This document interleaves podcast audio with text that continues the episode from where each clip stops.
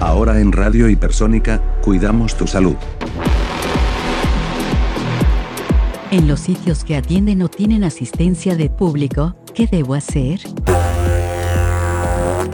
Pone carteles con información de prevención de cómo higienizarse las manos, cómo toser o estornudar en lugares bien visibles. Si corresponde, pone mensajes en varios idiomas.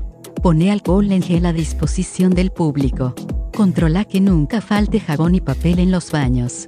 Pone cesto sin tapa y con boca ancha, para que la gente tire pañuelos descartables.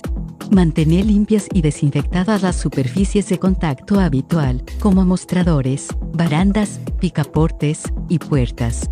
El personal de limpieza debe utilizar equipo de protección individual. Mantener bien ventilados los ambientes. Si es un lugar cerrado, ventilalo con regularidad.